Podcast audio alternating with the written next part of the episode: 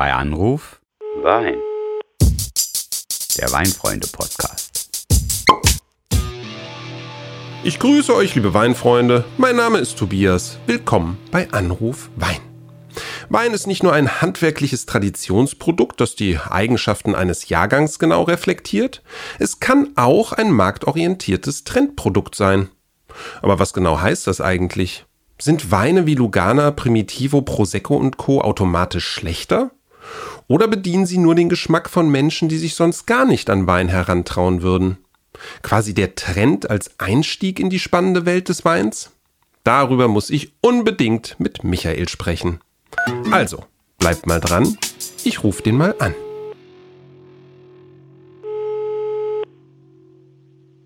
Oh, wann ist ein Trend ein Trend? Oh Gott, oh Gott. Herbert, bist du's? ja, ich, ich bin's. Hallo, Tobias. Nee, äh, ähm, sorry, ich bin gerade so ein bisschen verzweifelt. Äh, schön, dass du dich meldest. Das kommt mir gerade echt zu Pass, weil ich habe so eine scheinbar einfache Frage, Mhm. die mir durch den Kopf geht und die ich eben nicht scheinbar einfach beantwortet bekomme. Da benötige ich jetzt einfach mal deine ebenso angelesene wie angetrunkene Weinexpertise.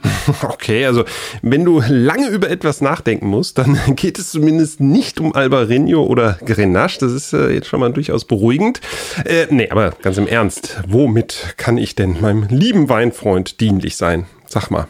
Ja, danke, danke, dass du dich so kooperationsfähig zeigst. Nee, bei uns in der Redaktion ist eine Frage aufgeschlagen, die man auf ganz viele Arten und Weisen beantworten kann. Nämlich, Achtung, was ist eigentlich eine Trendrebsorte oder gar ein Trendwein? Also da kann ich jetzt beschreiben, was gerade Trend ist, das kann ich dann als Begriff kritisch hinterfragen, Hm, kann stimmt. ich auch historisch betrachten. Aber was ist denn jetzt der richtige Zugang? Weißt du, äh, verstehst du mein Dilemma? Ich will ja eine gute Antwort geben. Ja, ja, also ich verstehe jetzt auf jeden Fall, was du mit scheinbar einfach meinst. Denn als erstes denkt man ja, Weinfreundinnen und Weinfreunde entdecken, sagen wir mal, im größeren Maßstab eine Rebsorte. Ne? Oder entdecken sie auch nur wieder, was wahrscheinlich viel öfter der Fall ist. Ne? Aber daraus entsteht dann ein Trend, weil die Rebsorte immer mehr gewollt und damit immer mehr angeboten wird. Ja, fertig. Ja, hört sich jetzt erstmal plausibel an, so in der Herleitung. Aber bedenke doch mal, ne? So ein Rebstock liefert nicht von heute auf morgen Trauben, aus denen man einen Top-Wein macht. Ja? Stimmt. Also, wir reden ja nicht, bei allem Respekt jetzt, über Zuckerrüben. das braucht schon seine Zeit. Sagen wir einfach mal zehn Jahre. Und das ist in diesen Zeiten viel zu langsam, um auf irgendeine Nachfrage von Konsumenten zu reagieren. Ja? Kurzum, das spricht wieder so ein bisschen für deine These von eben, dass die Rebsorten eher wiederentdeckt als neu entdeckt werden. Ja, ja, aber dann lass es uns doch mal ganz konkret machen. Ja, also mir fällt zum Beispiel Lugana ein, wenn ich an einen Trendwein beziehungsweise mit dem Turbiana oder Trebbiano di Lugana an eine Trendrebsorte denke. Ja, und vor 50 Jahren, ja, hat nach dem Wein keiner gefragt. Da steckte die DOC noch in den Kinderschuhen, die Denominazione di Origini Controllata Lugana oder so. Und natürlich, ja, hast du ja auch recht, da gab es die Reben und den Weinstil schon ziemlich lange, ja. Und gerade das war dann ja auch Voraussetzung dafür, den DOC-Status überhaupt zu erhalten. Und das offiziöse Trend Plus sozusagen verbucht der Wein vom Gardasee dagegen doch erst so seit, ja, ich sag mal so fünf, vielleicht auch zehn Jahren. Ja, und wo und wie wird dann so ein Trend gemacht und wie lange braucht es dann auch dafür? Ja, also, also gibt es so etwas wie Schlummerjahrzehnte, eine, eine Art Dornröschenschlaf und ja, wer äh, sozusagen küsst dann die Prinzessin überhaupt wach? Ach, wie schön wir uns doch verstehen. Genau das ist mein Problem. Du sagst es. Denn ähnlich wie wir jetzt über den Lugana gesprochen haben, könnten wir das auch über den Primitivo aus Apulien tun.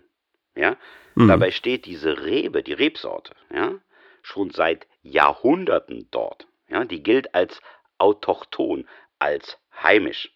Aber seit wann geht denn jetzt hier in Deutschland dieser Primitivo-Trend durch die Decke? Vielleicht schon ein paar Jahre, ja, frag mich nicht genau, ich weiß es eben nicht. Aber ich sag's mal so rum. Wer hat vor 20 Jahren über Primitivo aus Apulien gesprochen. Ja, absolut einverstanden. Ne? Und du willst mir doch jetzt durch meine Lieblings-Primitivo-Blume sagen, eine Trendrebsorte wächst heran, manchmal über hunderte von Jahren. Ja, und dann? Was ist denn dann der Auslöser eines Trends? Frage. Wer, wer gibt den ersten Impuls? Wie erfährt die Weinwelt davon? Ja, also wenn du einverstanden bist, antworte ich jetzt erstmal ganz blöde. denn tatsächlich ist es, glaube ich, manchmal einfach nur Marketing. Ja? Mhm. Also um das zu erklären, ne, da reagiert irgendjemand auf etwas, was schon passiert ist. Also der und der Weinkonsum ist gewachsen in vorangegangenen Jahren, also setze ich da drauf. Und dann ist das ein Erzeuger vielleicht oder eine ganze Appellation, ja, oder auch ein Händler, der so einen mhm. Trend ahnt und darauf setzt. Ich sage jetzt mal als ganz ketzerisches Beispiel, aus diesem Grund gibt es einen DOC Prosecco in Rosé. Ja. Und aus keinem anderen. Noch gar nicht ja. so lange. Mhm. Manchmal, glaube ich zumindest, äh, braucht es aber auch sowas wie eine Pionierin oder ein Pionier, also mh, hm, jemanden, der vorangeht und aller Welt zeigt, was jetzt in dieser Rebsorte steckt, was dieser Weinstil eigentlich vermag. Mhm. Und äh, wenn wir dann nochmal auf deinen Lugana kommen, gutes Beispiel, ne, dann würde ich eben sagen, das ist so ein Weingut wie KD Frati, die maßgeblich ja nicht nur am DOC-Status mitgearbeitet haben, sondern durch ihre Weine zeigen, was diese DOC auch einfach kann. Mhm. Ja, und, und diese Pionieridee, die gefällt mir. Also das finde ich ein klasse Beispiel.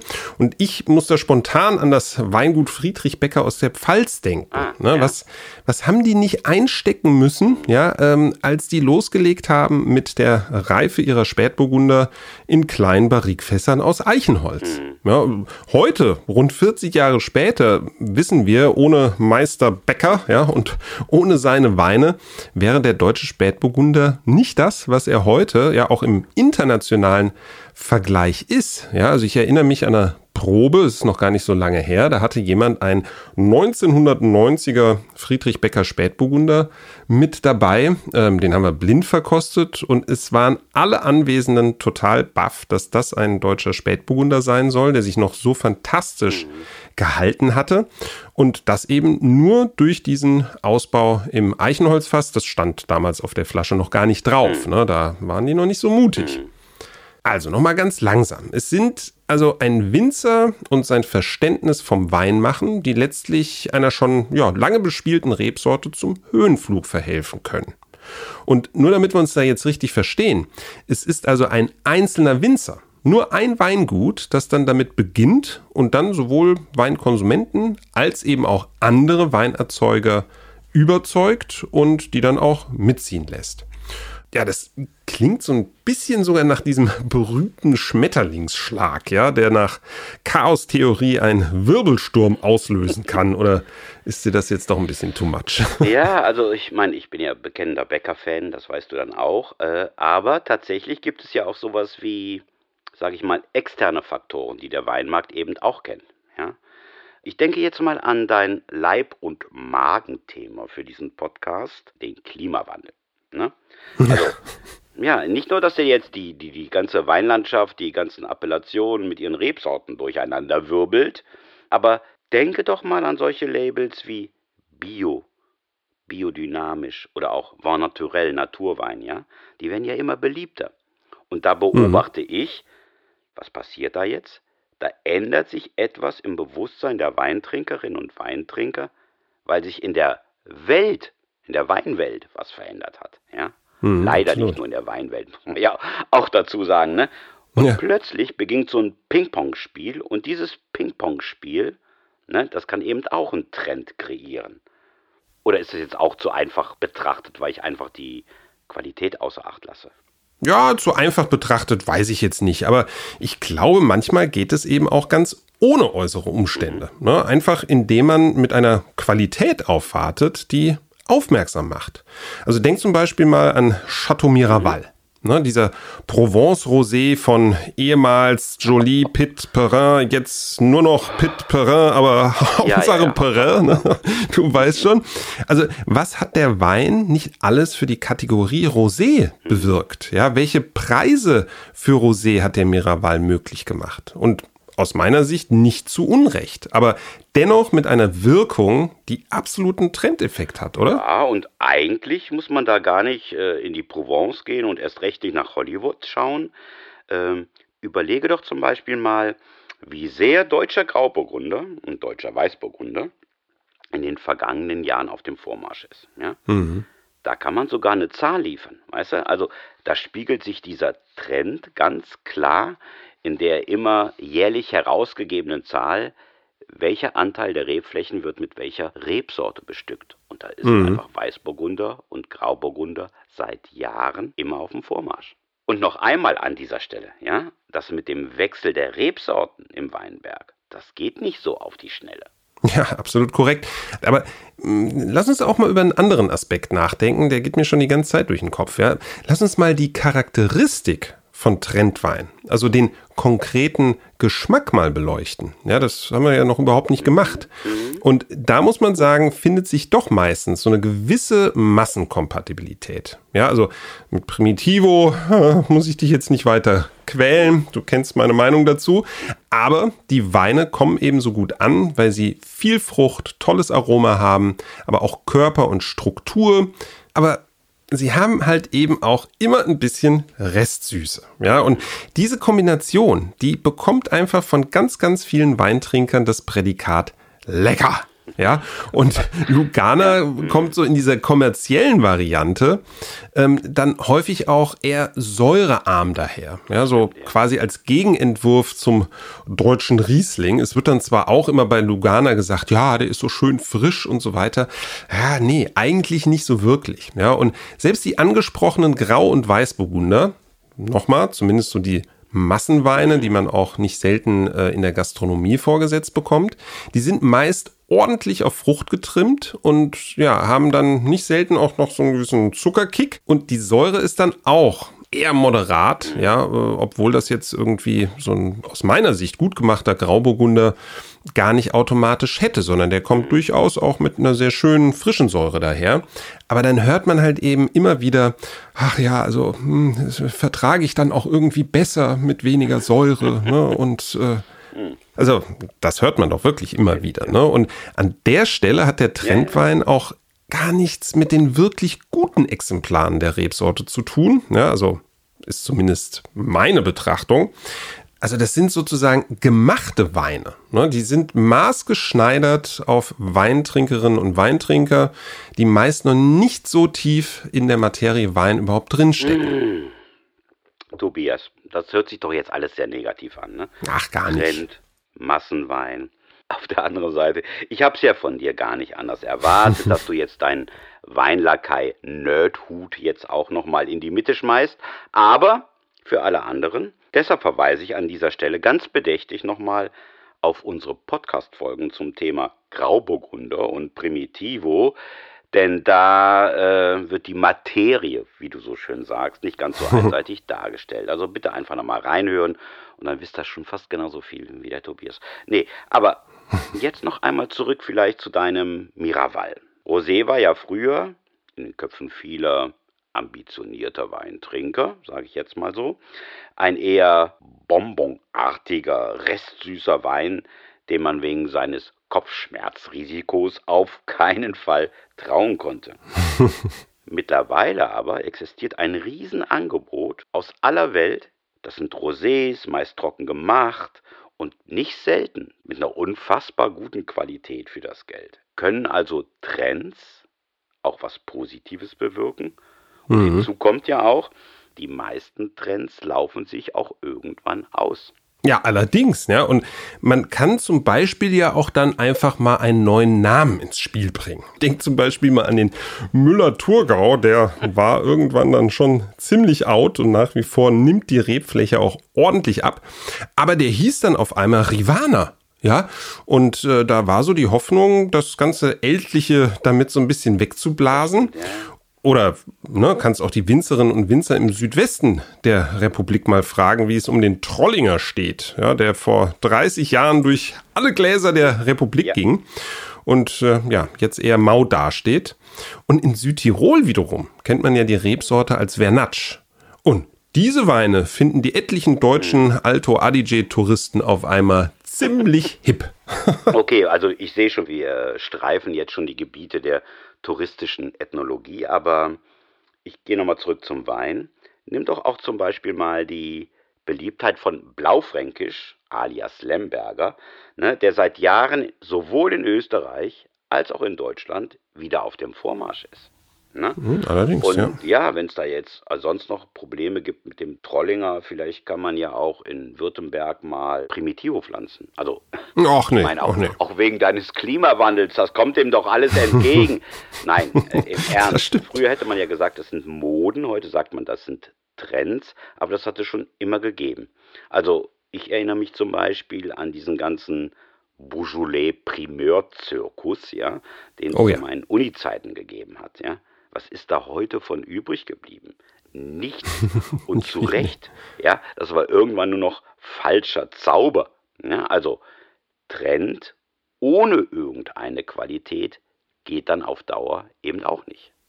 Ja, und das ist ja auch gut so. Und wenn ich so ein bisschen despektierlich über Lugana und Primitivo spreche, dann sollte ich wahrscheinlich doch immer auch dazu sagen, dass das ja keine schlecht gemachten Weine sind, also im rein handwerklichen oder technischen Sinne. Naja, aber nüchtern betrachtet stirbt ein Trend nach einer Zeit einfach ab. Ja, dann hat er sich eben überlebt. Äh, Oder. Oder, oder, pass auf, er schlägt ambitioniert ja dann die Karriere zum Klassiker ein. Das gibt's ja auch. Ne? Das äh, dauert dann zwar ein paar Jahrzehnte mindestens, Allerdings. hat aber dann auch wirklich Zukunft. Ne? Also das muss man ja mal sagen. Geht es um Bordeaux, um Burgund, um große Gewächse und erste Lagen, da fragt ja keiner nach einem Trend. Das sind jetzt wirklich mittlerweile Basiswerte der internationalen Weinkultur. Eieiei, ich muss doch nochmal zu dem Grönemeyer-Lied dann zurück. Ne? ich sehe schon, ich weiß jetzt irgendwie mehr über Trendwein und über Trend-Rebsorten, aber eine entschiedene, klar verständliche Antwort habe ich jetzt noch immer nicht. Ne? Also, Oh, okay, mir leid. vielleicht ist ja jetzt das der Moment, wo wir auf Zurufe von außen warten. Also, liebe Leute, ne? schreibt mir mal, äh, uns mal, Entschuldigung, Tobias, oder muss ich dir jetzt auch einen neuen Namen geben? Nee, lass mal jetzt mal. Also schreibt uns bitte, ja, wie geht es euch mit der Kombination von Trend und Wein? Ne? Und zwar an podcast.weinfreunde.de oder kommentiert das auf unseren Insta- und Facebook-Seiten. Dann machen wir einfach mal zusammen die richtige, echte, originale Trendforschung. Das gefällt dir doch, oder? Twenty Toby. Trendy Tobi, du bist vielleicht eine Tröte. Flöte, Flöte. Nee, nee, nee, nee. Lass, lass, lass mal stecken. Äh, sag doch lieber mal, was für dich persönlich so Trenddinge sind. Haben wir jetzt noch gar nicht beleuchtet. Also, wie gesagt, außerhalb natürlich von Albarino und Grenache. Damit musst du uns jetzt nicht noch weiter auf den Nerv gehen. Äh, nee, aber du kennst dich doch aus mit Wein. Ja, du bist doch über euren Shop und das Magazin und so weiter total auf dem Laufenden. Ähm, warst ja auch hier und da schon äh, ebenso investigativ wie auch hedonistisch vor. Ort. Äh, glücklicherweise dann meistens mit mir, genau. Aber dann sag doch mal, was ist denn für dich gerade ein richtiger Trend oder auch bei euch bei Weinfreunde? Oh, ich mache das jetzt einfach mal persönlich, ne? Denn, ähm, naja, den Albarino hast du mir schon abgenommen, aber tatsächlich jetzt mal portugiesische Rotweine. Also das ist so mein Ding im Augenblick. Äh, und zwar jetzt nicht nur vom Duro, das kennt man schon so ein bisschen, aber aus dem Alentejo. Also das die finde ich echt töfte. Da muss man unbedingt mal Nase und Gaumen reinstecken. Äh, zudem da gibt es auch ganz viele potenzielle Trendrebsorten, die noch Okay. keiner kennt. Also, weiß ich nicht, sowas wie äh, Trincadera oder Toriga Nacional, ne? Aber, okay, soweit ich. Jetzt, Tobias, du, Hosen runter. Was sind deine Trends? Und wenn ich das jetzt hier einfordern darf an der Stelle, bitte lass doch dann mal die Behandlung von Bordeaux-Reben im Appassimento-Verfahren außen vor. Ja, das äh, wollen wir jetzt hier nicht hören. Ja, ja, ja, ja, das hättest du wohl gern, ja. Ich weiß gar nicht, äh, was du gegen mein Appassimento hast, ja. Den, den habe ich ja zusammen mit Satori gemacht, also sprich einem wirklich bedeutenden Amarone-Produzenten. Aber naja, wir lassen jetzt mal die Sticheleien beiseite und ich muss ja hier auch äh, kreieren, Neues. doch einfach zu. Ja, ja, natürlich, natürlich. Hm, ähm, aber du willst ja jetzt auch eine neue Einschätzung von mir haben. Ja, gerne. Und da würde ich jetzt mal nach Spanien schauen. Also in dein Spanien sozusagen. Mein Denn für mich ist die Rebsorte Mencia wirklich Hm. der absolute Traum. Und ich glaube, die kennen nach wie vor nur sehr, sehr wenige Weintrinker. Und das muss sich unbedingt Okay, das ändern. muss ich jetzt erstmal verdauen, ne? Auf dem Home Turf sozusagen da angefasst zu werden. Aber pass auf, Mr. Mencia. Jetzt mach bitte mal kurz die Augen zu. Nee, wa- was hast du denn jetzt wieder vor? Mach einfach mal die Augen ganz kurz zu. Ja, okay, alles klar. So. Jetzt kannst Hm? du sie wieder aufmachen und Ja, okay. ja, wie gefällt sie dir? Ja, ja wa- was? Also, ich kann dir nicht folgen. Was ist, was ist denn jetzt wieder los? Tobias, ich habe dir gerade in Gedanken eine Geburtstagstorte geschickt. Und du darfst nun die einzige Kerze, die darauf steht, ausblasen. Bei Anruf Wein wird nämlich dieser Tage ein Jahr alt. Also los, wünsch dir was. Ah, okay, na, das mache ich natürlich gerne. Achtung. äh, ich muss es ja auch schaffen, die auszupusten. Achtung. Oh, das hat geklappt. Aber Gut. dein Hinweis in eigener Podcast-Sache ähm, ist richtig ne?